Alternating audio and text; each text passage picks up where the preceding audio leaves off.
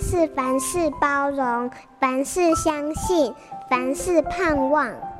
幸福家庭练习曲。我家儿子上国一的时候，原本对数学充满了热忱，成绩表现也不错哦。但是随着课程越来越紧凑，他的分数却像是降落伞一样。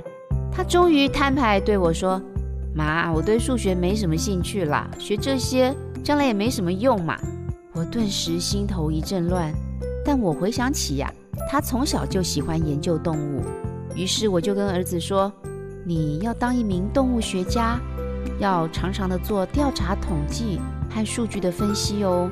所以可能也需要具备一定的数学能力吧。”非常神奇的是，这之后呢，儿子的数学分数不论怎么样的起伏，他还是会认真的把习作一个一个的完成。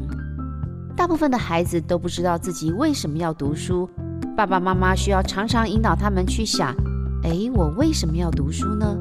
只要孩子们清楚知道自己的目标，才可能真正的主动去读书。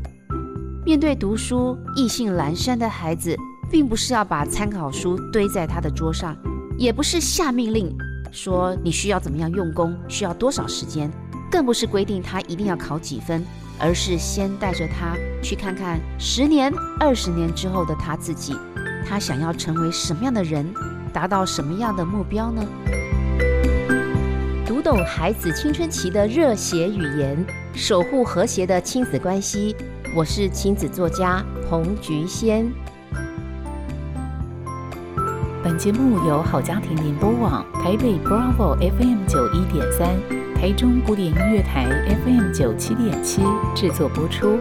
幸福家庭值得努力，让爱永不止息。大义建设关心您。